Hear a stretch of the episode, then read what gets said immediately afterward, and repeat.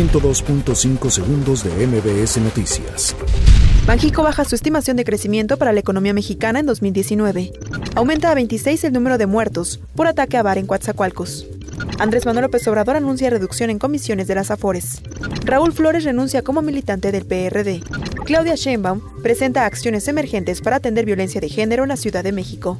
Policías federales inconformes protestan en Periférico Sur contra Guardia Nacional. Jair Bolsonaro se reunirá con líderes de países de la Amazonia para tratar incendios. Reina Isabel II aprueba suspender el Parlamento británico. Neymar anuncia su participación en la serie La Casa de Papel. 102.5 segundos de MBS Noticias.